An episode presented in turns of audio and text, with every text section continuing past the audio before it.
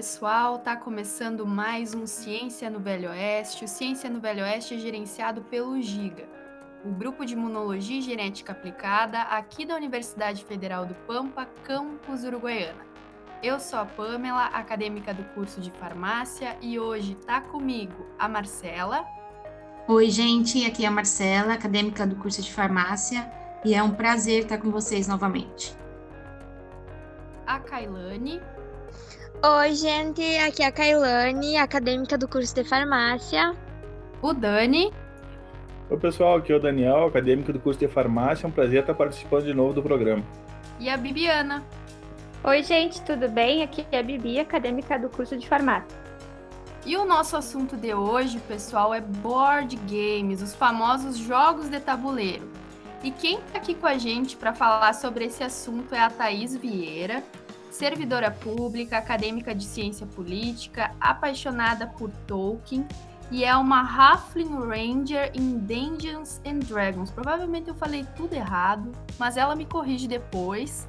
E tá aqui também com a gente o André Fadon, bancário e jogador de Magic the Gathering, bardo meio-elfo no D&D, malcaviano, especialista em Lenteds, do projeto Gaia e adorador de euros, de euros pesados.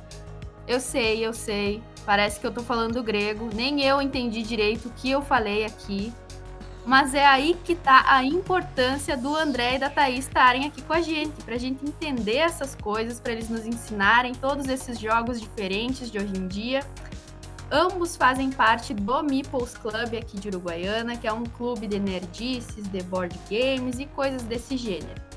André e Thaís, sejam muito bem-vindos. É um prazer tê-los aqui no nosso podcast e me desculpem por pronunciar o nome dos games errados. Eu sei que isso é quase um crime.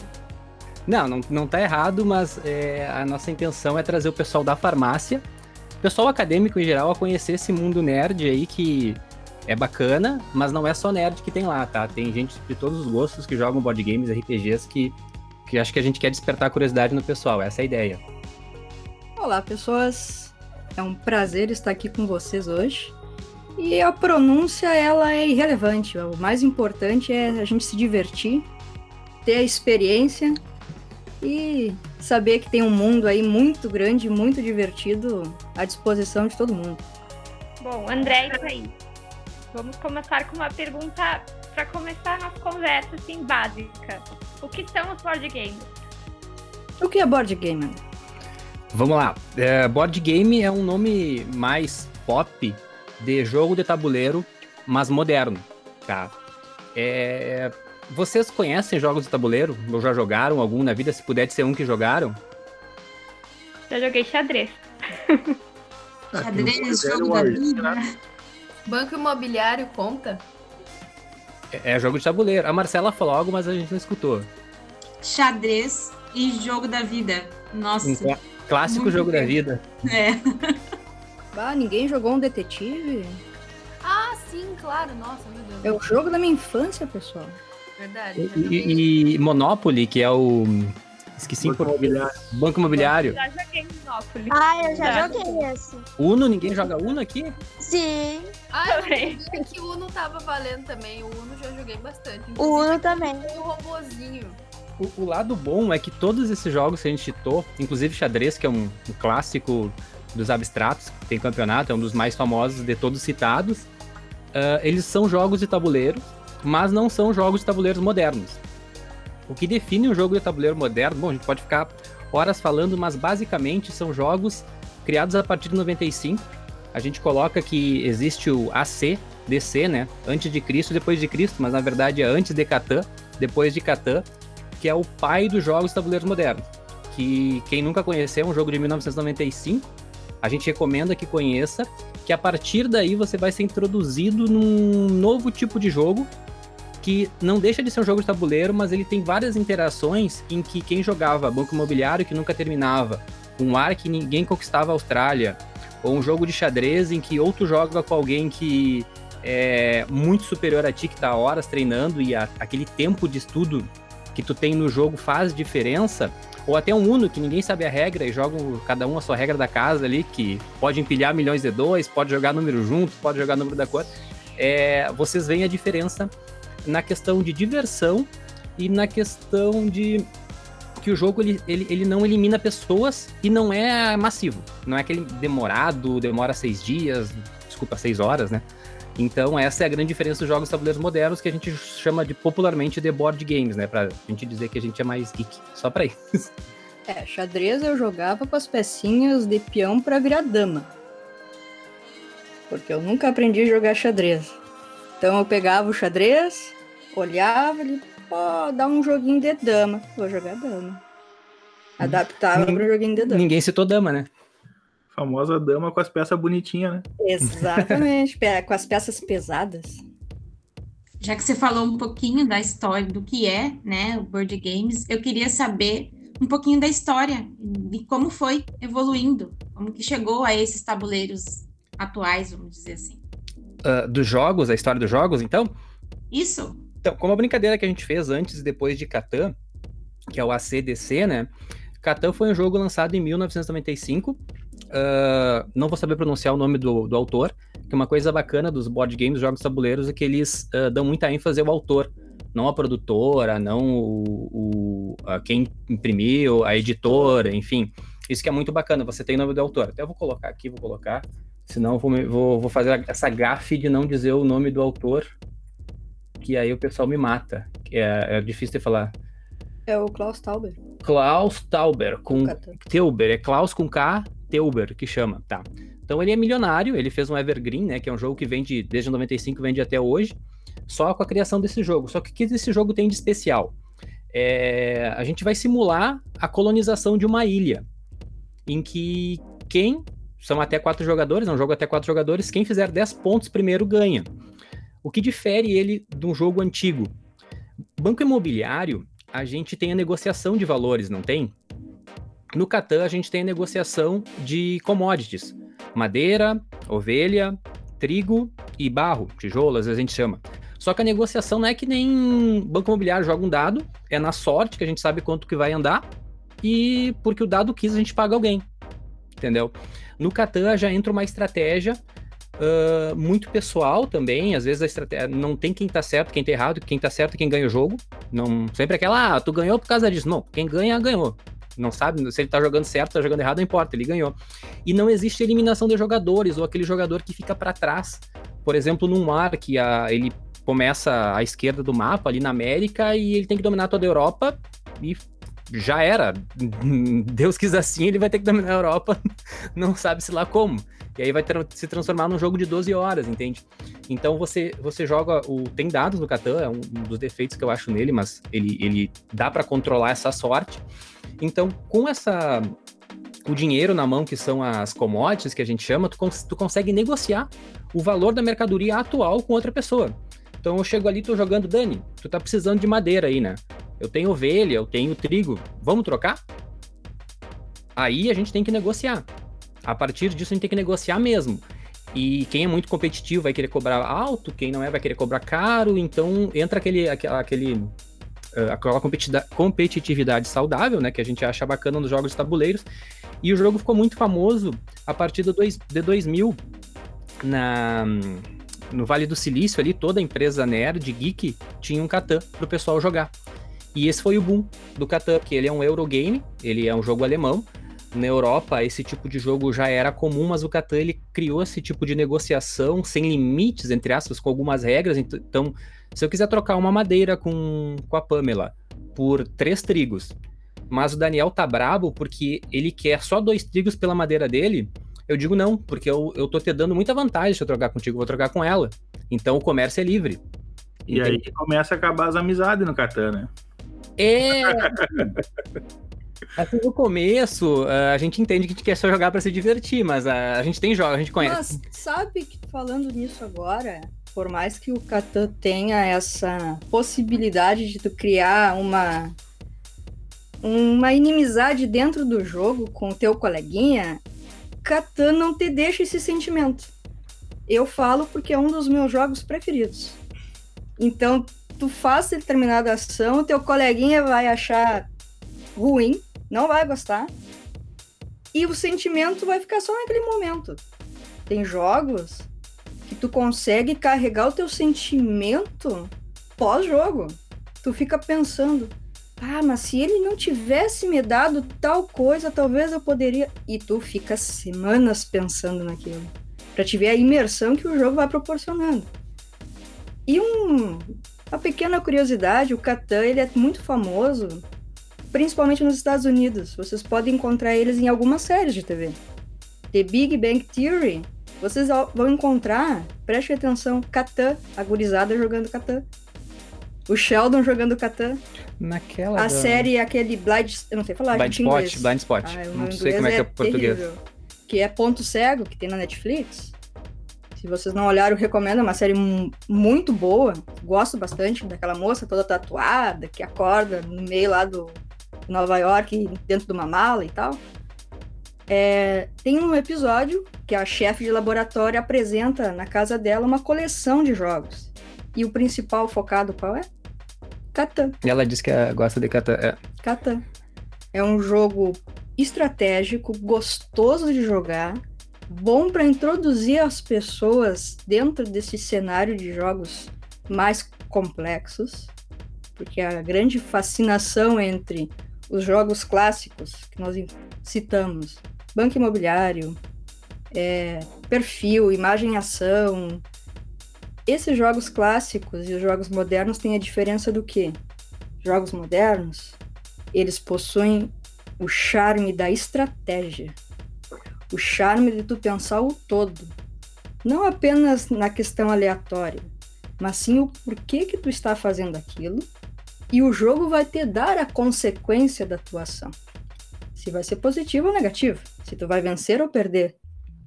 Então, é essa a divisão entre os dois, entre o clássico e o moderno. E o que os traz em comum é diversão.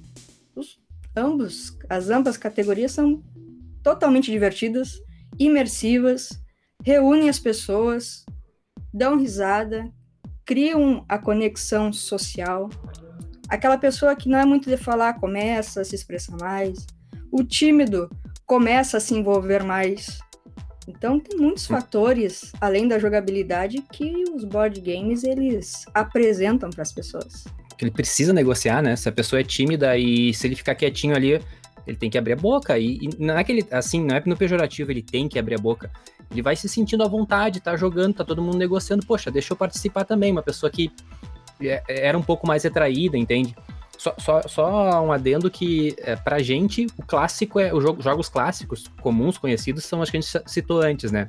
Estrela, Grow, que chegou aqui. Pra gente, Catan, ele é o que entra nos clássicos. A gente considera jogos tabuleiros modernos clássicos que a gente sabe que 15 anos ainda vão continuar jogando. Desculpa se a gente fala demais, tá? É que o assunto a gente ama. É, o Catan foi uma ponte. Uma ponte Ah, sabe, quando, quando o assunto é uma coisa que a gente gosta, a gente se estende no. Explica pro pessoal o que, que é euro. Ah, Euro é pesado. que não, pergun- não perguntaram, não- deixa eu perguntar. Ah, não, mas aí aproveita a dica da Thaisa e, e explica já pra nós o que, que é o, o Euro- pesado e Eurogame. os outra- as outras variantes que tem. É, vamos lá, Eurogame. O que que acontece? Cara, jogo de tabuleiro existe desde o. Eu tava até terminando um, uma- um PowerPoint aqui. O jogo de tabuleiro mais antigo que a gente tem, que é o jogo real de Ur com manual, ele é de 2300 a.C., tá? Então é um, é um- existem jogos mais antigos, mas com manual é esse daí, jogo real de Ur, UR. Vocês depois podem procurar no, no Google aí, que é mais divertido fazer a galera aí pesquisar, que tá ouvindo, né? Então o que que acontece? Ah, os americanos começaram a usar jogos de tabuleiros na década de 40, por exemplo, para simular é, guerras. Eles não eram jogos, eles eram simulações mesmo ah, de guerra. Então, não sei se vocês viram a Game of Thrones, todo mundo deve ter assistido, todo mundo é nerd aqui, então acredito, espero. Então vocês assistiram Game of Thrones, tem aquela cena em que eles estão lá na- defendendo a muralha, algo assim, parece que tem um jogo tabuleiro ali no mapa. Isso é um jogo tabuleiro. A gente está prevendo as ações, prevendo ah, ah, o que, que o inimigo pode fazer ou não. Então, enquanto nos Estados Unidos a maioria dos jogos ah, foi levando, ah, foi feito a partir de wargames, que eles chamam que é simulações de guerra, no- na Europa pós-guerra, eles estavam mal, Em ma- maus lençóis. em- em- eles estavam em maus lençóis. Enrascados. enrascado. Lascado. Essa turma da pesada está cheio de problemas na sessão da... Ah, então o que aconteceu? Eles tiveram, após a Segunda Guerra, muita restrição nos temas de jogos. Então, eles, uh, por causa da queda do nazismo e tudo mais, né? Então, principalmente na Alemanha, da onde surgem esses grandes jogos euros, eles, uh, acho que vou ter que dizer, 80% deles são alemães, uh, eles começam a ter essa proibição de ter conflito direto, tratar de, tratar de conflito, guerras, etc. Então, eles partem para jogos mais de gerenciamento de recurso. Então, jogos mais clássicos como Agrícola, Catan, é, a gente tem Caverna, uh, que são jogos baseados em gerenciamento de recursos. Por quê? Porque lá eles estavam passando fome, estavam em maus lençóis uh, após guerra e era uma maneira das famílias aprenderem como gerenciar seus recursos escassos. Então, um, um, jogos antigos normalmente tem que lutar para sobreviver, inclusive alimentar uh, a tua população, enfim, uh, quem tu está representando no jogo. E aí vem a definição do euro. Então, o jogo euro ele é normalmente uma, um jogo de gestão de recursos. Ele não tem o conflito direto. Ele pode ter até um bloqueio, uma dificuldade para o inimigo e o, a outra partida é o Ameritrash, que chamam, uma tradução literal a Lixo, mas não é bem assim, tá? Em que ele tem dados, ele tem miniaturas, ele, ele é mais focado no tema, uh, no tema fantasioso, um Senhor dos Anéis, o Harry Potter, pode ser um jogo de guerra, XCOM, enfim, tem vários. Uh, são esses dois nichos maiores que são separados dos jogos tabuleiros. O Ameritrash, que não tem nada de lixo, tem gente que gosta, mas tem mais sorte envolvida, é aquela coisa mais. Uh, como é que é o acerto crítico? Aquela coisa mais como é que eu posso. Aquela, aquela situação impossível que tu sabe que tu tem 99% de chance de perder. No jogo euro, tu perderia, porque tu chegou até ali, mas aquele 1% vagabundo que tu tem ali de esperança, se sai no dado, é a mesa vira, joga para cima, etc. E, entendeu? É tu jogar um D20, tirar 20, era o último golpe para matar o boss e tu e tá é todo mundo herói morto e e a mesa vibra. E vão tomar um trago depois disso. Era e- bem o que eu ia dizer. Aquele 1 de HP e rola o D20 vai É, ser feliz. Já era. O mestre Então pega. conta com a sorte também, né? Sim, ele, ele é, é bem. é, tem jogos Ameritrashers que ele tem como tu manipular a sorte, mas eles têm um grande fator sorte. O que para alguns é muito legal e que para outros incomoda. Não existe uma regra nisso, né? É, a gente tem jogo. De, a gente chama. Dentro do Ameritrash e do Eurogame, a gente tem jogos de party games, a gente chama jogos festivos, que é só para se divertir. Ah, nós temos jogos de destreza, que é para usar destreza de colocar uma pecinha. Jenga é um exemplo bom de jogo de destreza, que todo mundo conhece. Aquela torrezinha de madeira que tu vai puxando. Nós temos Suspende, que é um que tem ali no clube. Tem alguns jogos diferentes de destreza que tem lá no clube que o pessoal não conhece. Ah, é bom, quer dizer, a maioria do pessoal não conhece, até porque eles são importados, não chegam aqui, não faz sucesso, o pessoal gosta de ficar no celular, enfim. E tem jogos, parte, eu já falei, né? Destreza. Tem jogos de, de RPG, Card né? game, card games, enfim. games. É, é a varia... Assim, o que tu gostar desse, tu chega num lugar que tenha milhões de jogos, tu vai achar um que vai fazer o teu tipo, tipo comida, assim, sabe? E aí tu vai querer jogar aquilo e depois tu vai pras droguinhas mais pesadas. Um detalhe dos jogos festivos é que mesmo eles sendo apenas para um momento de diversão ali no, com o pessoal em volta, eles têm uma temática. Ele vai fazer o jogador explorar algo dele. Uma motricidade fina, por exemplo, uma atenção, um raciocínio, por mais que ele seja apenas um jogo festivo. Ele tem um objetivo. Ele tem uma mecânica humana que ele vai querer explorar de ti. E todos os jogos trazem esse tipo de aspecto. Ou é um fato de tu pensar de uma maneira mais rápida, ou um fato de tu pensar por ti e pelo outro e nas possibilidades que pode acontecer. No fato de colocar uma pecinha pequena num determinado lugar vai exigir de ti aquela destreza que talvez tu nunca tenha explorado, tenha explorado só lá na tua infância e que se perdeu no teu desenvolvimento do, do processo de crescer. Traz à tona aquilo que tu já aprendeu nos teus estágios de desenvolvimento e agora tu precisa daquele tipo de ação e não consegue executar. Então o jogo ele vai te treinando nisso. Por isso que eu usei a motricidade fina como um exemplo.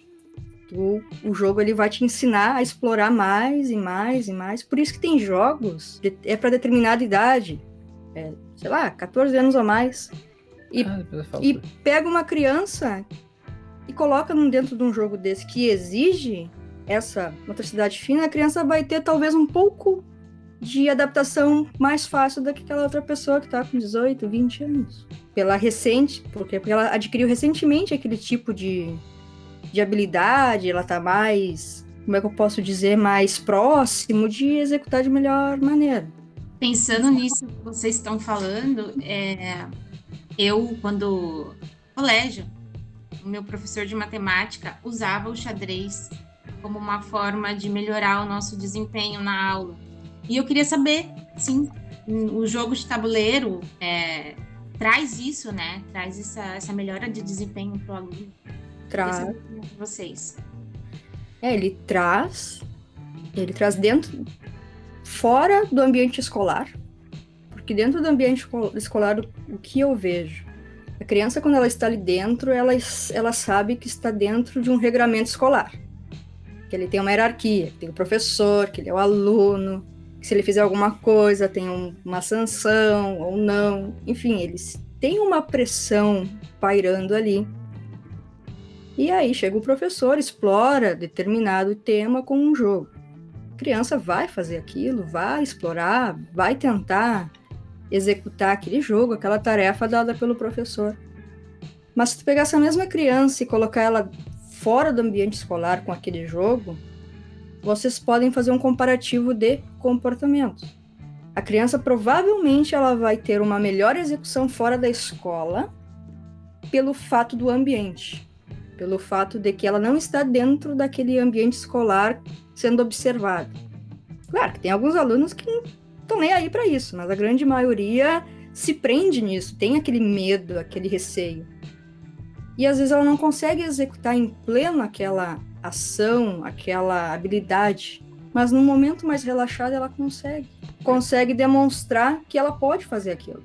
Em sala de aula é um ambiente de guerra, né? Vamos, vamos concordar aqui que a gente já passou pelo segundo ano, então. É, eu não quis dizer isso, né? Mas eu é deixar mais filosófico, eu queria deixar mais bonito. Por exemplo, aí... todo, acho que até na. Eu não na... sei que escola que tu foi, mas. não, mas não é, é verdade. Tem, são 30 pessoas, não tem como todo mundo, tipo, tu não tem o teu amigo, teu inimigo, todo mundo ali, tu não tá no ambiente. Na minha, é, na minha época era as tribos não tem, não tem como estar tá num ambiente que tu se sinta 100% tranquilo ali. Todo mundo tem. É, é, é, o que, é, o que eu gosto agora, dessa parte de educação, que eu tô voltando para isso, embora a minha, minha formação seja bancário mesmo, tá, números e mercados de capitais, né, já tô legal, já, é, já tá sendo bem tranquilo o trabalho nisso, mas tá em boom agora. E aí, quando tá tudo em boom, é o momento de sair, né? É o momento de procurar outra coisa para aprender. E eu tô estudando, eu fiz design instrucional para ensinar jogos de tabuleiros pra gente agora, como a gente tá com o clube. Então, eu, ah, vou fazer uma pós, que pandemia 2020, o clube ia abrir em maio de 2020, pandemia março. E aí eu falei, não, deixa eu, deixa eu aprender a ensinar melhor os jogos. E a partir daí eu já fui aprender coisa de educação, gamificação, que não tem nada a ver com jogos, a gamificação, os caras, sei lá, todo mundo fala em gamificação como se for jogar um jogo, mas não, gamificação é pegar alguma coisa que não é um jogo e tentar transformar num jogo. E é muito diferente quando tu joga um jogo para jogar. E ali tu vai aprender mesmo, porque tu vai estar num ambiente que tu gosta. A primeira coisa que a gente aprende, é, eu, que eu estava aprendendo sobre jogo, é que é algo que tu faz porque tu gosta. Então, não, não necessariamente tu vai gostar de jogar xadrez, se um professor te, te colocar para jogar xadrez, mas existem inúmeros jogos que vão te uh, aprimorar nas habilidades matemáticas e que tu vai fazer ali porque tu gosta. Entendeu? Então a gente tem que se adaptar ao aluno. Ah, sim, legal. Eu dei o exemplo do xadrez porque foi o que aconteceu comigo. E eu adorei, não sei. Olha aí, eu... mas uma pergunta. Melhorou e, assim, matemática? Eu posso falar por mim, o meu raciocínio ficou muito mais rápido. É, a gente tinha essa questão de competir, então a gente fazia coisas na, na própria escola, na própria, dentro da sala de aula, depois a gente ia para as outras classes. Então era, era bem divertido. E aí eu fico pensando, né, como às vezes tirar até, de uma certa forma, os adolescentes ou até próprios adultos um pouco do, do, do celular e trazer para algo que pode melhorar o nosso desempenho na vida, no dia a dia, né? Nas, nas coisas que a gente faz, nas atividades diárias, assim. E eu, como para mim foi bom, eu queria, eu queria saber que vocês está, é, mais próximo disso, se isso era visível, né? Então, é, eu, eu, eu, parto dessa, dessa literatura mais nova, né? Eu tava lendo coisas da década de 60, é, 70, que surgiu, parou um pouco dessa parte de jogos e tá voltando agora. Voltando agora não, modo de dizer, estamos em 2020, 2000, 2000 por aí. É, sou velho, tá? Daí o que, que acontece? É, xadrez, muito legal como social, muito legal para te pensar a longo, a longo prazo, não a médio prazo, porque tu tem que tentar prever jogadas, e mais legal ainda, que é um nível acima, que é saber conhecer o teu oponente. Porque às vezes tu subestima o teu oponente, às vezes, às, às vezes tu superestima. Então tu se adaptar àquilo ali. Uh, o que, que, é legal do xadrez nessa parte toda social? É querer jogar, é o mais importante. Então, certamente te ajudou no social, te ajudou porque tu gostou. Mas tem pessoas que a gente tem que entender que tem dificuldades em aprender um xadrez simples. E são com essas pessoas que a gente tem que se preocupar também. Por, é, aqui em Uruguaiana, quando eu jogo, conheci xadrez acho que na, na, terceira série, né? Jogava com meu pai um pouco antes, mas entre aspas, competitivamente na terceira, quarta série. E depois até pro clube de xadrez eu fui aqui. Só que é um, é um jogo abstrato, muito bacana, em que conforme tu vai jogando, ele é o tipo de jogo em que tu, a gente chama de memória fotográfica. Tu já vê, tu já visualiza aquele tabuleiro, tu já sabe as peças e tu já sabe o que pode estar tá vindo a acontecer. Isso é legal? Pode ser. Mas é, a gente chama de um jogo em que a longo prazo vai, vai uh, premiar quem está mais tempo estudando e jogando ele. Depois que tu estuda as aberturas, poxa, fica tudo mais tranquilo, né? É, o mote do, do, do, jogo de tabuleiro, do board game moderno que a gente traz é assim: a gente criou um clube, porque a gente é fã disso, não tinha onde jogar aqui no Guaiana, fomos conhecer outros lugares e a gente entende que as pessoas que conhecem não têm onde jogar. É, as pessoas que não conhecem, tem aquela, aquele pessoal que fala, né, vão ficar aqui no meio desses bonequinhos de madeira aqui, uns cubinhos de madeira, e, e vão ficar três horas olhando para isso, vocês são loucos, sabe? Aí a gente tem alguns jogos, a gente, conforme a gente vai estudando, desde, desde 2017 eu tô nessa vai no clube, vai, não abre, abre, não abre, porque a casa é pequena para juntar todo mundo para jogar, né? As, aos, fui começando com os amigos, amigos dos amigos e pessoas que queriam conhecer. Nossa, depois que tu conhece aquilo, uh, tu encontra o teu caminho ali, tu fala assim, cara, são três horas que eu passei conversando com alguém, tendo contato com alguém, longe do celular, e quando tu termina de jogar, tu fala assim, cara, passou três horas, eu não vi. Sabe? Isso é, um, isso é o que mais deixa a gente motivado a continuar a trazer essa novidade pro pessoal. Novidade entre aspas, né? Uhum. Uh, no Brasil é um pouco novidade, né? A questão do xadrez, Marcela, mais ou menos com que idade, assim, foi apresentado para ti o xadrez? Ai, faz uns anos. Assim. faz muitos anos. Alguma te lembra assim a idade que tu tinha? Não, foi desde criança, mas o professor em si eu já é, era sétima série, se eu não me engano, por aí. Eu pergunto por quê. É, tem fases. Não sei, a, a, provavelmente vocês já ouviram em Piaget, né? Do desenvolvimento, enfim quem estiver nos escutando também pode até esclarecer melhor. Posso estar falando uma tremenda bobagem, mas eu já li coisas sobre que em determinada idade, se não me engano, dos 9 aos 12, 8 aos 12 anos, é a fase que o momento que a criança começa a desenvolver é tenta resolver os seus problemas mais concretos a partir da lógica. Ele começa a entender que pode resolver os problemas, as suas situações através de um ramo lógico. Então aí tu pega o xadrez, coloca para uma criança, um adolescente, porque a partir de 12 anos já é um adolescente também, pelo ECA, e ali tu pode fortificar isso através do, do jogo, através do board game. Não num contexto de querer ensinar matemática, não num contexto de querer ensinar é, a distância do ponto A do ponto B. Não, apenas para criar o desenvolvimento da criança em que ela pode solucionar um problema através da lógica. Então tu vai criar, tu vai fortalecer isso. E no futuro, daqui a alguns anos, ela já vai ter esse conhecimento adquirido e vai ter uma facilidade ou menos dificuldade de fazer uma conta, de interpretar um texto, de entender uma fórmula de física, enfim, a partir desse momento. Mas não para ensinar uma matéria, não para ensinar uma questão, mas apenas para ela desenvolver algo que é dela, que é algo natural da fase dela de desenvolver. Isso é muito interessante, é muito bacana. E dá uma forma de, de felicidade, porque jogar é ser feliz. Jogar é se divertir.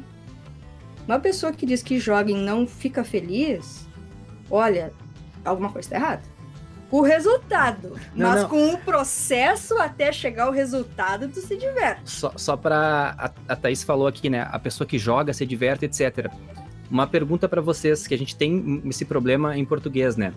Ah, como é que é brincar em inglês? Play. E como é que é jogar em inglês? play. Por quê? Porque isso seria a mesma coisa. Jogar e brincar deveria ser a mesma coisa pra gente. Então, ah, depois de certa idade, eu não sei porquê, se a gente fala que eu com determinada idade estou brincando, poxa, eu sou uma criança, Não é levado a sério? não sou levado a sério. Então, é, é, enquanto em inglês vai falar, ah, eu vou jogar um jogo. Aqui a gente tem que dizer que vai jogar, não posso dizer que eu vou brincar com o jogo. Brincando com aquele jogo, a gente vai desenvolver várias ah, habilidades, eh, inteligências, a parte cognitiva, sem expli- explicitamente estar querendo fazer aquilo. Que é o que eu meio que tô tentando ah, defender aí, que a gamificação é bacana, é legal, mas ela não. Se, se, se o jogo é, desculpa, se o conteúdo fosse um jogo, ele não precisaria ser gamificado, né? Então, se um jogo é um jogo para ser divertido, para play ele, para jogar e para brincar, consequentemente tu vai aprender aquilo que ele traz por trás, que ele te traz por trás da- de todo o conteúdo dele. Entendeu? Até, para comunicação principalmente, social, um jogo, existem jogos econômicos, matemáticos, existem vários tipos de jogos que daí cada um vai buscar o seu nicho mas não necessariamente na vida que a gente tem que a gente passa no videogame que assim, se tu não sabe matemática, cara, tudo bem, tem humanas. Se tu é bom em humanas, cara, tudo bem, tem matemática. Tu, tu não vai é, ficar, sei lá, excluído porque tu não é bom em contas. Tu pode treinar enquanto se diverte em contas para te melhorar um pouco, mas assim, ó, é, a sociedade não deveria te dizer, não, cara, tu não sabe fazer, tu não sabe somar os pontos aqui no final do jogo, sabe? Pô, ah, tem gente que tem dificuldade de somar alguns números que não são inteiros Eu. e é, a- a- quem soma os pontos sou eu, mas às vezes eu peço pra ela somar junto, mas ou seja, não é pra ela somar junto, no caso ela ir treinando brincando, mas se ela não acha divertido isso, não tem por que dizer, não, vai somar aí, ó. Quando eu jogo os dados no, num crítico, tem que jogar dano. Ah, eu não conto. Eu digo, ó, mestre, deu 6 mais 4 mais 2 mais 1 mais 3. É D&D, né, tem esse monte de dadinho ah, não bonito aí. sei, deu isso aí de dano. E por que que D&D tem tanto dado, velho? Podia ser tudo mesmo, padroniza Ah, aí. mas é bonito. Você Vai já- dizer que tu não fica feliz com aquele monte de dados, né? Ah, é lindo de ver, né? Mas aí conta depois tu aí que tá reclamando. Ah, mas aí Mas aí Usa que é mestre. legal, olha só, o storytelling do D&D, tu te interessa pra jogar. Consequentemente, tu tem que jogar dados. Querendo ou não, mestre pergunta quanto é que deu aí. De tantas vezes que ele te pergunta quanto é que deu aí, uma soma básica tu tá treinando sem querer, entendeu? Isso que é o divertido. Só pra dizer pro pessoal aí o que que é D&D, é um RPG, tá? É de Dungeons and Dragons. E quem lembra aí, também é chamado Caverna do Dragão, lá do SBT, no programa da Eliana, nos anos 90. Quer dizer, eu vi nos anos 90, né? Porque ele é mais antigo. Que é um jogo onde tu interpreta personagens dentro de um- uma aventura e os dados são as ações que esses personagens vão tomar ou não. Quem vai dizer vai ser o mestre, o deus do mundo. E pra galera que é mais novinha e não pegou a referência do Caverna do Dragão, é aquele joguinho do Demogorgon que a galera joga no Stranger Things ali. É. Boa, isso aí. E, e voltou, né, cara, quando surgiu, quando. todo mundo é, olha séries aí também, acredito, né? Ah, Stranger Things fez um baita sucesso aí, tipo, quando surgiu o DD, você joga RPG? Tipo, a gente tem Instagram faz um tempinho, então, tipo assim, ó, a gente vai notando que conforme algumas coisas pop vão surgindo, a, a procura por aquilo na cidade nota. Isso é muito legal, porque a gente achava que a gente ia ter dificuldade para achar pessoas interessadas nisso, né? Mas, pá, tá dando muito certo, tá sendo muito legal. O xadrez é um exemplo, né? Com a série lá do, do Cambito lá. Do Gambito da Rainha, é é exatamente. Eu nunca É, imaginei que a gente ia estar jogando xadrez ali no clube, ah, com as pessoas perguntando, que a gente até postou, se vocês verem no Instagram, tem algumas fotos com reloginho e tudo. Nossa, que legal, vocês têm xadrez. Eu me pergunto, como que a gente não vai ter xadrez, sabe? Tipo, gente- é, É natural. é natural jogar xadrez. Faço vários. Clássico. Vocês comentaram agora sobre, sobre o clube, comentaram antes como é que surgiu. Qual que foi as dificuldades que vocês mais enfrentaram assim para conseguir tirar do papel essa ideia do clube? Ah, o medo, né, cara? Medo? Que assim, Não, falta de coragem. a, a- a diferença entre a coragem e a burrice tá só no resultado. Então, se der certo, a gente foi muito corajoso. Se der errado, a gente foi burro. Simples assim.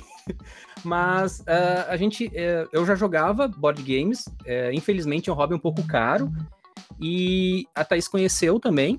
Gostava, foi, foi sendo introduzida, conhecer RPG. E a gente foi criando amigos, e nossa roda de amigos eh, foi crescendo. E todo mundo que a gente apresentava já deixou de, tipo, ser assim: ah, vamos lá só comer uma pizza, vamos fazer uma coisa. Vamos lá e que jogo tu vai nos apresentar? Entendeu? O que, que a gente vai O jogar que, que a gente hoje? vai jogar hoje, sabe? E a gente se mudou pra uma casa menor, não dava pra receber todo mundo, Aí vem a e. pandemia. Vem a- é, vem- mas antes, antes da pandemia a gente viajou pra Bagé, Santa Maria, Porto Alegre. Eu tive na Ludus em São Paulo, em outros lugares pra conhecer como é que é. Eu não tive em Curitiba, tem uma que é muito legal em Curitiba lá também, que é um. Só que daí eles não são clube de jogos, tá? Eles são luderias, tabulerias, como eles chamam. É um lugar pra te comer um lanche e jogar um, jogar um board. Um tabuleiro. tá. E aí ah, a gente pensou assim, cara, olha só. Ah, vou vender o carro, vamos fazer isso aí, né? Tipo, na pior das hipóteses, a gente vai ter um lugar, sabe aquele canto Galdério que todo mundo investe em casa, que é tipo assim, aqui é minha mesa de churrasco, minha churrasqueira, com teto e tudo. É tipo o nosso canto de churrasco, entendeu? Só que daí a gente transforma ele num clube, tá criando uma comunidade. E eu falei assim, ó, cara, se eu só pagar a luz, tá bom. Foi surreal, assim, que mesmo com a pandemia, tem procura, as pessoas querem ir. Ah, a gente meio que tem que segurar, né? Porque a gente se cuida. hum, Você cuida muito. é difícil conversar sem dizer, sem fazer os pis. A gente se cuida bastante.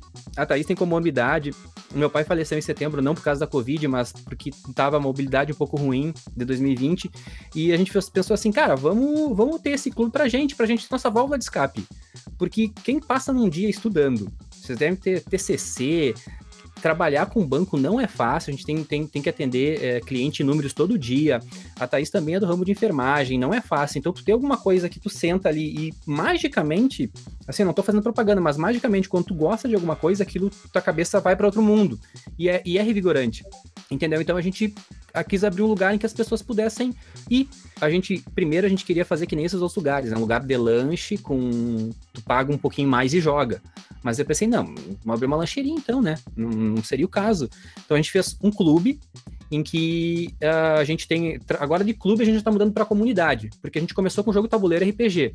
Então já tem pessoal querendo jogar card game, já tem pessoal querendo ir lá pra ler, pra emprestar HQ, livro, é, é, mangá e etc. Então já tá- já- a gente já tá criando uma comunidade nerd aqui, ah, que o pessoal tem onde ir e não se sinta excluído. Porque só tem gente normal, o pessoal acha estranho. O pessoal vai lá pra falar das. Não, não Das séries, Vai lá pra olhar sobre a série. Pra falar do anime. Vai lá pra comentar o episódio que saiu. Bah, Mandalorian, quando tava Ei, saindo. direto. tá? Entendeu? É isso que é legal. Então a gente vê que. E, e- não, assim, ó, tem, tem gente que tá no ensino médio, tem gente que tá na faculdade, ah, tem gente de diversas profissões, advogados, professores, bancários, assim, o, o- o- onde tu vai ver essa, essa, essa mistura, essa pluralidade de, de, de pessoas vai ser nesse mundo nerd geek aí que tá rolando, que, sei lá, que, quem sabe a gente domine o mundo. É, agora o, o nosso, nossa comunidade tá fissurada, exceto por alguns, pela reunião dos Friends. Ah, Então, o pessoal tá enlouquecido, enlouquecido. Só que se comenta. é série antiga, ninguém vê. Bom. Como assim ninguém vê? Eu amo Friends. Nós, eu acho que nós somos o único estabelecimento em Uruguaiana que tem uma porta Ah, igual a da Mônica. Nós fizemos uma. A, Sério? Ai, meu Deus, Sério? preciso ver isso. Igual. É a minha porta, porque foi a minha participação na decoração de tudo, foi aquela porta. A gente nessa participação. A porta da A porta é lá da Mônica. Mônica. Vocês têm que ir lá pra bater uma foto na porta Foi da Mônica. foi algumas coisas que ficaram prontas. O banheiro, a parte interna do banheiro é a porta. Eu chamo a porta do Friends, tá? Porque eu não assisto. E, e tem aquele lugar, porque eu, eu, eu gosto de Senhor dos Anéis, eu não sei como é que funciona as coisas do Harry Potter lá, mas aí o pessoal faz teste pra saber qual que é a tua casa. Pra mim, é casa, pra mim, casa era do, do, do, do Game of Thrones e a varinha, tem que saber qual que era a varinha também, enfim. É, tem tudo isso lá e o pessoal gosta. E, claro, ninguém. eh, como é que eu posso dizer? Cada um tem sua loucura, não, tem- importa. Lá não tem rixa de fãs, sabe? Ah, é o Harry Potter contra o Senhor dos Anéis. Sabe? A gente conseguiu unir essa galera. Você não tem noção o que, que é esse Isso é mundo. difícil, hein? Claro que não tem como ter essa rixa, né? Até porque não dá pra querer comparar Harry Potter com o Senhor dos Anéis. dos Anéis, né? Aqui tem a rixa. Vocês não falem. Bom, aí a rixa é do pessoal do Unipam, A gente pode promover um debate lá, entendeu? caracterizado Ah, tem que Né? Cada um caracter... A gente fez já um Halloween lá com, com o pessoal, foi fantasiado, caracterizado. Porque assim, antes da gente abrir o clube, que era para previsto a inauguração para maio de 2020. Era lindo, todo mundo fantasiado, todo mundo de máscara. A gente foi. a- Não, mas não era máscara, foi antes da pandemia. A gente, eh, em 2019, o clube começou a ser construído em 2000, final de 2018, início de 2019. Fiz uma reforma grande ali, porque é, uma- é um lugar que é nosso, né? Então a gente, bom, vamos, vamos fazer um lugar apresentável. Porque a primeira coisa que a gente pensou, quando tu sai para algum lugar, eh, quem costuma sair na noite, na, porque o pessoal não sei porque é madrugador ainda, mas tudo bem. Quem costuma sair da noite, são duas Ah. coisas que a Thaís falou. Pra mulher e pra quem quer ter um mínimo de conforto, o banheiro tem que ser bom. Eu não sei se vocês pensam assim, entendeu? Então, tipo assim, ó, a gente fez um banheiro bacana, temático, com, com esqueminha do Friends, espelhão gigante e tal. É unissex o banheiro, mas assim, ó, tu vai num lugar em que, cara, não tem que ser um trabalho tudo do banheiro. Eu lembro quando a gente saía, vocês todos são de Uruguaiana? Eu sou paulista. Tá, em- Ah, é ali? ah, tá ali? chique, tá chique. Tá, não, é ali, ó. Mas quando tu sai em alguma festa lotada ou algo assim, tu tem que ficar. Imagina tu tem que ficar 30 minutos pra ir no banheiro. E quando chegar lá, tu tem que, tipo, pras meninas não poder sentar, entendeu? Então a gente pensou em tudo. Algumas coisas não ficaram prontas por conta da pandemia. E a gente foi faz... abrindo aos poucos para os amigos. E depois amigos de amigos, que é assim que a gente tá indo. Daí chegou a pandemia. Então nós fizemos um Halloween com o pessoal que foi fantasiado, mesmo decoramos tudo lá, foi bem bacana. Ah, que outro evento que a gente fez lá? A gente foi fazer um evento agora que Game of Thrones caiu, né? Mas tem o jogo do Game of Thrones, board game. E ele dá treta. É. então a gente ia fazer um evento com. O jogo é para oito pessoas, né? Só que é aquele jogo que eu particularmente eu não gosto, que é tipo The Resistance. Que pra ti ter sucesso no jogo, tu tem que fazer amizade, ou seja, fazer uma aliança e depois trair teu amiguinho. Se tu for bonzinho, tu não vai ganhar, se tu não trair, tu não vai ganhar. É Simples assim. É mais ou menos como a vida, mas tudo bem. Aí o que que acontece? A gente pegou premiação, tudo, o pessoal tava brigando pra saber que casa ia ser, e aí deu a situação, ah, começou a pandemia forte e tal, a gente cancelou um evento que tá pra pra acontecer. E a gente, a- o pessoal já sabe, mas o- a premiação do jogo são as miniaturas oficiais americanas do, do, do Game of Thrones, tamanho acho que é um por 10, a, Ah, é grande. da, acho que é da Igomosa, não lembro, ou da, ou da outra daqui. É, é, não lembro qual é a produtora que tá lá no clube agora. Então, ou seja, a gente investiu bastante pro pessoal se sentir ah, acolhido ali. Que a gente ficou é, disposto a quem quiser chegar lá aprender a jogar o jogo, não tem problema. Mas assim, ó, é pra fã de Game of Thrones, porque vai dar briga. Eu e mais alguns amigos chamamos esse tipo de jogo jogo evento. Porque tem jogos, pessoal, que tu senta, o cara te explica, tu joga, duas horas, duas horas e meia acabou o jogo, dependendo do número de pessoas. Tem jogos, diz aí pra eles quanto dura mais ou menos um Twilight Imperium na mesa. Ah, a gente Tá. jogou em três dias aqui, mas ele dura de 6 a 8 horas, todo mundo sabendo jogar. É, eu estou fozado. Jogo evento. é um dia só pra aquele jogo. Jogo estratégico, temático. Tu fica ali oito horas. Tem pausas estratégicas pro pessoal comer alguma coisa, no banheiro, voltar, tudo. jogar. Mas aí eu acho que já é um outro nível que. é, como é que eu posso dizer? O pessoal que tá chegando lá, é óbvio que a gente não apresenta esse tipo de jogo, Não, né? Mas é um universo. Ah, Mas a gente mostra a que ponto pode chegar. Tipo assim, ó, tu começou com um- uma cervejinha, então, depois um gin tônica, sabe? Pode falar isso? Bebida pode. Se não Tá. chegar nas drogas ilegais, tá liberado. Ah, tá. É, aí depois que tu passa do álcool, assim, vem as coisas mais pesadas, entendeu? Aí fica mais viciante a coisa. Isso é um comparativo com O- jogos, tá, pessoal, não é outra coisa que ele tá falando, não. É, mas agora, já que vocês falaram assim, tipo, de sair de, ah, não é um jogo que tu vai apresentar pra alguém que, que tá começando e tal. Como vocês acham que é uma abordagem boa pra apresentar os jogos pra alguém? Co- Como é que tu acha que pode ser esse primeiro contato pra quem nunca teve ou teve contato só com aqueles jogos clássicos que todo mundo jogou na infância? Exa é, desculpa. Primeiro, uma boa conversa. Chega no clube, senta, vamos conversar. O que, que tu gosta, Dani? O que, que tu olha? O que, que tu joga de videogame, Dani? O que tu assiste, o que, que tu lê? Isso são filtragens. O que- facilita também é que tu chega no clube, tu vê a decoração e tu já te entrega, no que tu te. Ah, que massa isso Vai aqui! direto. Pá, eu, putz, isso aqui é legal. Então a gente já vai te conhecer por ali, entendeu? Tem gente que chega no clube, nunca jogou nada e vai direto pro jogo do Senhor dos Anéis.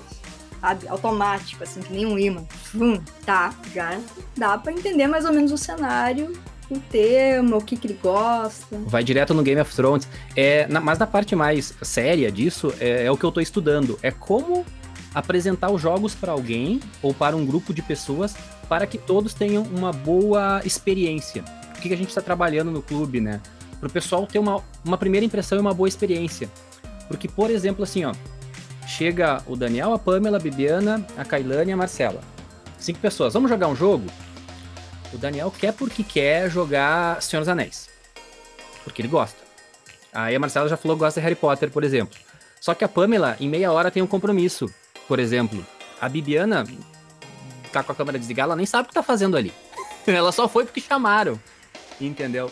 E a Kailane também foi junto, sabe? Não, é o rolê do que a gente teve, assim, sei lá, não saiu a festa, o pai da, da- do, do, do amigo que a gente ia fazer o rolê fechou a casa e não deu pra ir, vão acabaram ali no clube. E o Daniel incomodando. Que E, o- e o Daniel joguinho? chega e vê Senhor dos Anéis com aquelas miniaturas do caramba, caramba pode falar, né? Do caramba. Ela pode. E, e, e, e, e vê a lore que tá igual a lore do, do filme. Tá, não, tem dois jogos, perdão. Vê o Jornada da Terra-média, por exemplo, que tem uma lore que não é do filme, que eles pegam todo, todo mundo do Senhor dos Anéis e transformam numa, numa, num mini RPG cooperativo e falam, não, quero jogar isso aqui, cara, duas horinhas não é nada. Básico pra ti, entendeu? Só que tem gente que não gosta do tema, tem gente que tem hora marcada e tem gente que quer ter uma boa experiência. Então a gente tenta reunir o grupo pra pegar algo que, por exemplo, assim, de 15 minutos, o que, que vai jogando, o que, que vai gostando. O feedback das pessoas, ahn, não aquele feedback que a pessoa fala, porque por educação todo mundo fala, não, gostei, legal, hein, ah, muito show. O Hum, famoso, bacana. ah, gostei, gostei, é, é. É. é real isso, entendeu? Mas o feedback, enquanto a pessoa tá jogando, não tem preço. Inclusive, infelizmente, máscara, pandemia complica. A gente tava com uma ideia de, depois que tu sair de lá, te mandar, tu eh, joga ali. A ideia na época era ter diária, agora não vai ter mais diária, é só para membros da comunidade mesmo, né? No caso. Quando tu saísse de lá, eu ia te mandar uma, uma mensagem no Instagram com um vídeo editado com os teus momentos lá. Porque assim, ó, tu sorri, tu chora. Chora não, dependendo do RPG até pode chorar, mas tu sorri, tu chora, tu te diverte, tu te sente alegre. E daí a gente e a, a nossa nosso marketing assim, ó, olha só, esperamos que você tenha gostado dos momentos que viveram aqui. Volte sempre. Ou seja, eu acho que a, a- nada mais do que tu mesmo para fazer propaganda daquilo ali. Que, ou seja, eu vivi algo diferente e gostei. Com meus amigos, com meus familiares, com gente que eu nem conheço, que é o mais legal, fazer amigos ali. Tudo na gaveta até terminar a pandemia, né?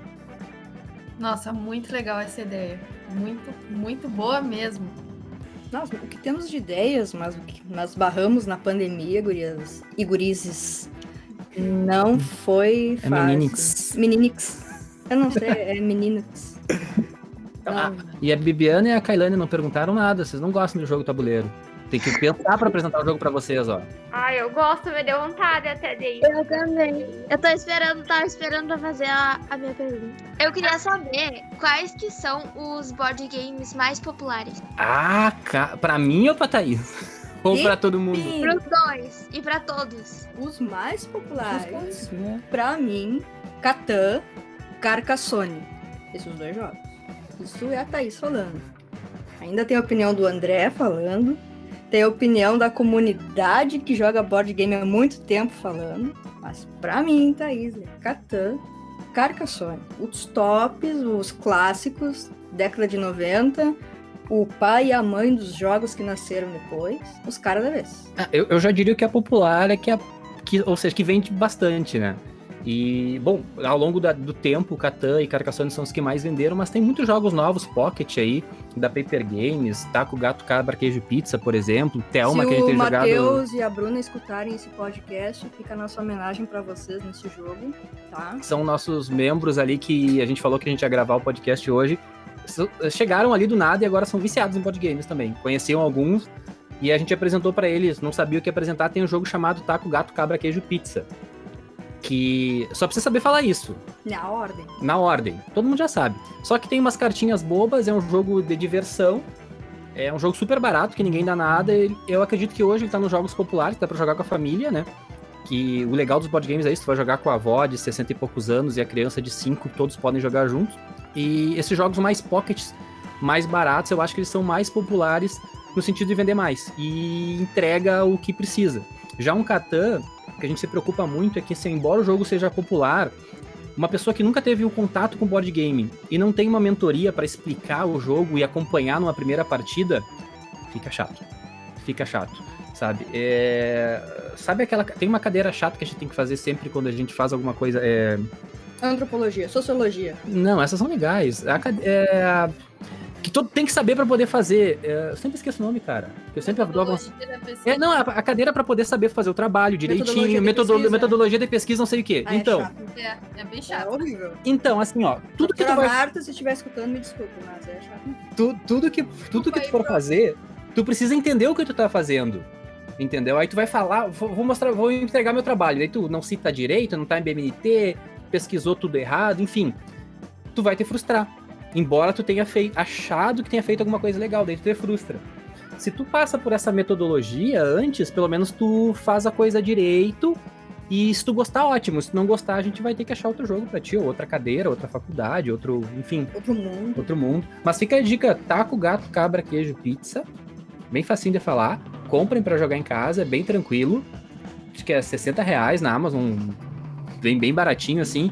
E... Amazon patrocina aqui o podcast pra nós. É, ó, já, já, já coloco o link pra vender com o associado de vocês aí, ó, não tem problema, vocês têm que ir pra ir pra CNPJ.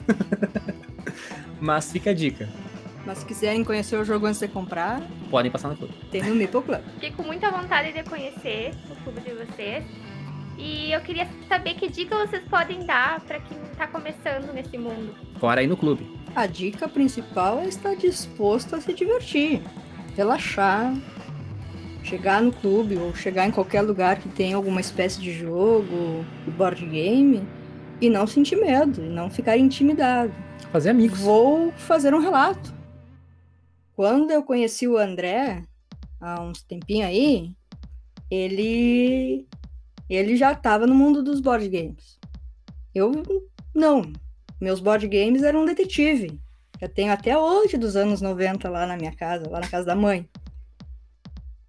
Quando eu conheci ele, a primeira coisa que ele fez foi fazer o quê? Me apresentar um board game. Conhecendo ele, começando o relacionamento, ele vai lá e me apresenta um board game. Sem pressão. Com regras que eu nunca vi. É que tinha duas coisas pra fazer, né? Uma era jogar board game. Aí, cala a boca. Aí, o que que acontece?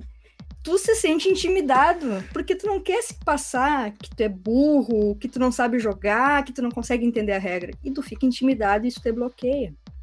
Então eu passei por isso e perdi momentos de diversão com os jogos por causa disso. Então assim, os jogos eles não têm preconceito, pessoal. Se disponha, vai jogar, tente absorver o máximo possível daquele momento, daquele jogo. Não entendeu? Joga de novo. Não entendeu? Pergunta. É aprendizado, porque a vida é um aprendizado. Ninguém sabe tudo. E o jogo é uma coisa que ele vai te ensinar algo e vai te dar diversão ao mesmo tempo. O que um TCC não vai te proporcionar. Ele não te diverte. Quem diz que se diverte fazer um TCC tá no mundo errado. Me desculpe, mas tá no mundo errado. O, eu, a- eu daria a dica do seguinte: tem o lado bom e tem o lado ruim do board game, claro. É assim: ah, se tu é uma pessoa que gosta de ler e ter desafios, compra um sozinho, abre o manual, pesquisa na internet, tu vai aprender a jogar. Mas a realidade é que todo mundo tem preguiça. Sim. E então, assim, ó, quando tu for jogar, a pessoa, a pessoa que for te ensinar, de preferência que ela esteja preparada e com vontade de fazer isso. É, é como se tu ensinar alguém a dirigir, sendo que tu já sabe dirigir. Tu não quer que a pessoa saiba, tá, tá, pisa na marcha, ah, desculpa, pisa na embreagem, bota em primeira, acelera e vai. Simples, entendeu? Só que pra quem nunca dirigiu, não é. Então a pessoa tem que. É, por isso que o, o carinha lá da, da, da autoescola é o salvador da pátria ali, porque teve essa paciência contigo. Então procurem alguém que vai te ensinar algum jogo, não importa se o jogo é complexo ou não. Essa, existe mito de tu começar a jogar com jogo fácil ou com jogo difícil. Depende do teu interesse. Se tu gosta do tema, tu pode jogar o jogo mais pesado do mundo, porque tu vai gostar do tema e tu vai te encantando com aquilo. E tendo uma pessoa que te ajude nisso, te explique as regras, tenha paciência e não tente passar aquela, pô, como tu é burro, não consegue fazer isso, cara. Tipo, não é assim, é que a pessoa nunca fez. É difícil ela, ela colocar primeiro e ser acelerando, não tem como para quem nunca dirigiu, entendeu? Então, tenha esse, cuidado. Ou tu é a pessoa que aprende sozinha e lê a regra e vai, ou quando for aprender com alguém, escolha uma pessoa que tenha essa, essa parcimônia, pode ser. E a mesa também é muito importante. Uh, o que a gente tem visto, assim, ó, são todas pessoas muito boas. Só que nós temos uh, amigos e colegas ali que são mais competitivos e outros menos competitivos. E isso às vezes estraga a primeira experiência de alguém. Então, uh, como a gente junta muitas pessoas desconhecidas, é importante que na mesa tenham pessoas conhecidas, e se tiver pessoas conhecidas, tem alguém que consiga detectar e eliminar já aquele alpha player direto. Porque tu pode estar estragando, o alpha player pode estar estragando a experiência de quem está começando. Ou muitas vezes alguém desconhecido quer já. Existem jogos de, de, de cooperativos e os que são competitivos já quer te trucidar, cara. Mas tu tá jogando pela primeira vez, tu nem sabe o que, que a próxima carta faz. O cara já conhece o jogo de, de trás para frente, ele não quer jogar light, entendeu? E isso estraga realmente a, a, a, experiência de alguém. Esse é o nosso maior cuidado lá em trazer essa boa experiência para todo mundo. Todo mundo tem uma história ruim de board game para contar, um jogo que aprendeu errado, enfim. Hum, outra coisa, né? A grande maioria das pessoas que tem o Uno, jogaram Uno, jogaram Uno errado a vida inteira. Quando a gente brincou no começo do jogo. E o Uno, jogado sério, da maneira correta, ele, vocês veem alguns vídeos americanos fazendo quase fosse um poker face, assim, entendeu? Porque tem regra do desafio do mais quatro, não pode jogar mais dois em cima do mais dois, se jogou mais quatro errado, quem compra é quem jogou, esse tipo de coisa, que torna o jogo diferente e, opa, peraí, temos um jogo, como diria Everaldo Marques, né? Aproveitando o momento para agradecer a Marcela, que está nos seguindo no Instagram. Valeu. Eu esquecido. Valeu, valeu, valeu. Agradecemos bastante. A gente vai deixar agora... o user de vocês depois lá no nosso texto o pessoal seguir vocês. Show, show. A gente tem o, o, coisas importantes agora. Quando a gente surgiu com o board game ali, a, a fazer o clube, a gente sabe que tem alguma coisa na Unipampa ali de gamificação, jogos e tal, e a gente iria dispor o nosso espaço para usarem como laboratório, porque a gente tem todo o material para criar jogo e tudo, e a gente é, é, quer trazer o pessoal para lá. Só que, bom, pandemia você já vira, né? Então uh, fica para depois. Mas a ideia é fazer o. Quem quer fazer algum TCC, alguma coisa baseada em jogos, ou até jogar, se divertir lá, a gente tá com esse projeto ainda, mas tá rolando. Professor Agora eu tava pensando aqui que a Thaís falou que quando conheceu o André, a primeira coisa que ele sugeriu ali foi jogar um joguinho. Eu acho que talvez ele estivesse tentando me seduzir uns anos atrás, porque eu acho que a primeira vez que eu fui conversar com o André na vida foi para jogar Magic. Estamos jogando até hoje, cara. Vai, eu, eu, eu parei o Magic faz um, um tempo, aí ameacei voltar e não. Sabe qual é o rolê? Rolê pode falar, né? Tá. Pode, é, pode, pode. É, eu tô, eu, eu, tô, eu tô muito influenciado, porque como a gente tá de home office agora, então a gente fica num ouvido o, o telefone quando vai tocar e no outro a gente fica escutando alguma coisa e tal. Então todo mundo tá falando nessa linguagem de internet, assim, bem despojada, né? O Magic é caríssimo para quem não conhece. Bom, quem conhece, tá escutando, Magic the Gathering teve o, agora a última carta que foi leiloada, 500 e poucos mil dólares, no Black Lotus, em 2020, plena pandemia, teve gente que pagou 500 mil dólares numa cartinha de Magic. Dólares, pô. O, da, Dólares. Dos 2 milhões e meio de reais, entendeu? Então é um jogo desde 93, 94 que tá aí. Eu jogo desde hum, 99, já vendi, recomprei várias cartas. E para quem parou de jogar Magic, o que que tá funcionando é jogar o modo Pauper, que a gente chama, que é só carta comum. Esse, eu coloquei ali na descrição que eu sou jogador de Magic raiz, porque eu não conheço esses Commander, essas coisas novas aí, que deck que não pode repetir. Você, ah, tudo bem, um dia eu jogo. Mas aí tu faz o, o, o teu baralho só com carta comum, fica super baratinho, todo mundo se diverte. Fica bem, bem bacana isso.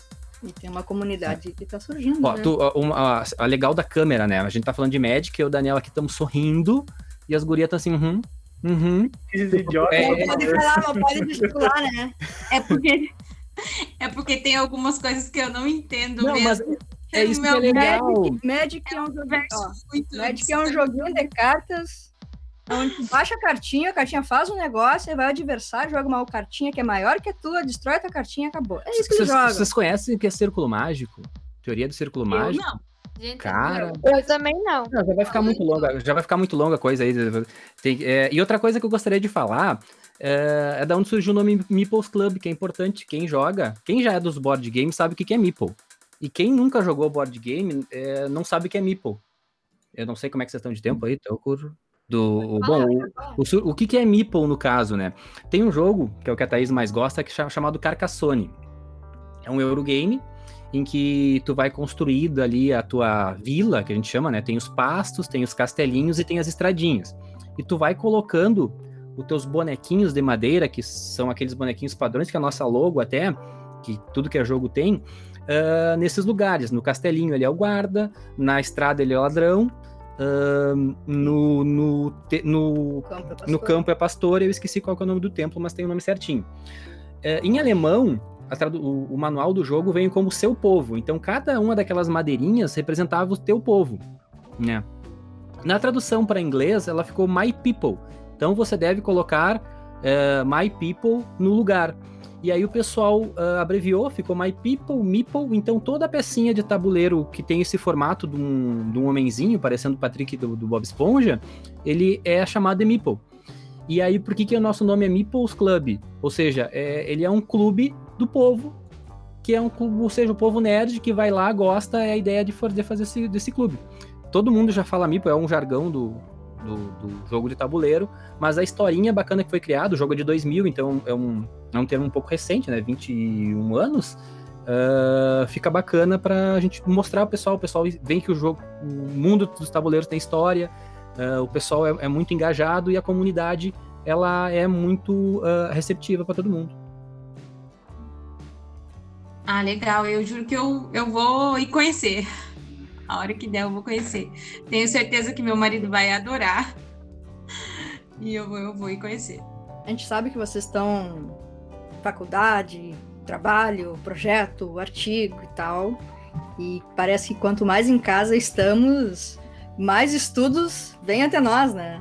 Mais tarefas. Então, a gente compreende a situação, mas nós estamos com as portas abertas para vocês. Só nos chamar. Para todo mundo. Sim, para todo mundo. Só para pra... vocês, mentira. Não, só para vocês. vocês. Tem pandemia e tem horário não, marcado. Só Dani, só a, gente, Dani. a gente não tá conseguindo nem atender os sócios por causa da pandemia, porque tem que fazer horário marcado, todo mundo PF é. F2. É só para vocês. Que joga médico o Dani. Eu gostei. é, tem, tem muitas pessoas que querem conhecer, querem ir lá. E com a função da pandemia, a gente tenta passar pro pessoal que a gente reserva um horário, combina um dia para a pessoa ir lá, conhecer. Não que vai ser um lugar, o lugar vai ficar totalmente dedicado para uma pessoa, não. A gente sabe exatamente quantas pessoas vão estar em determinado dia. Como o André falou, a gente a gente se preocupa muito com a questão da pandemia. Não, não apenas por questões de protocolos diante das autoridades da cidade, mas pela segurança nossa e a segurança das pessoas que estão indo lá. A gente valoriza muito isso, valorizar a vida das pessoas. Então a gente combina sempre direitinho. Tu quer conhecer? Não tem problema, vai lá, conhece e joga, mas vamos botar um horário e um dia para a gente ter esse controle. A gente tem essa preocupação. Bom, pessoal, infelizmente a gente está chegando ao fim de mais um episódio, né? Mas eu tenho certeza que, assim como eu, você que ficou com a gente até agora aprendeu um monte hoje. Quero agradecer o André e a Thaís por terem aceitado o nosso convite para estar tá aqui esclarecendo tantas coisas sobre os board games, compartilhando um pouco do conhecimento e da experiência de vocês. Foi uma conversa muito legal, muito divertida. Gostei muito de estar aqui com vocês hoje, então mais uma vez muito obrigada. Foi um prazer tê-los aqui no nosso podcast. Primeiro, obrigada pela participação. Adorei ter vocês aqui. Aprendi bastante também. E tô louca para conhecer o espaço. Eu, eu falo que o podcast faz eu ter aprender algumas coisas e ter vontade de ir atrás. E a hora que puder, que essa pandemia dá uma tranquilizada aí, estarei estarei aí. Quero quero que vocês me ensinem. Bom, primeiramente eu quero agradecer. Eu gostei muito, foi muito maravilhosa a nossa conversa, aprendi bastante. Fiquei muito interessada, fiquei com muita vontade de conhecer o clube de vocês, muita vontade de conhecer todos os jogos, todos os todos os tudo, todos os jogos que tem. E quero agradecer, né? Foi muito bom. Eu também queria agradecer a presença de vocês dois aqui. Apesar de que vocês me deixaram um pouco agoniado agora, porque eu tô louco para ir jogar, né? E com essa situação toda, a gente vai ter que esperar mais um tempinho aí, quem sabe, para poder se encontrar e fazer uma mesa e dar risada, mas foi muito boa a participação de vocês. E agradecer, e quem sabe uma hora a gente expande mais o assunto, faz mais um episódio, quem sabe falando mais um, um pouco dos projetos e planos que estão por vir ainda. Valeu, obrigado, Thaís, obrigado, André. Até a próxima. Então é isso, pessoal. Muito obrigada pela presença de vocês, André e Thaís. Eu adorei aprender mais sobre os board games. Com certeza eu vou ir no Meeples Club pra gente jogar lá umas partidas nos jogos. E para quem, pessoal de casa, a gente vai deixar o Insta deles aqui na descrição no nosso podcast. Uh, siga nossas redes sociais, o nosso Insta, Ciência no Velho Oeste, nosso Facebook também, Ciência no Velho Oeste. Se quiser mandar um e-mail pra gente, é só mandar para contato arroba ciencianovelhooeste.com. E é isso, até o próximo programa, pessoal. Valeu, pessoal, pelo convite. Pessoal do Unipampa. Pessoal aí que trabalha nesse podcast, que é uma inovação muito interessante aqui na nossa região.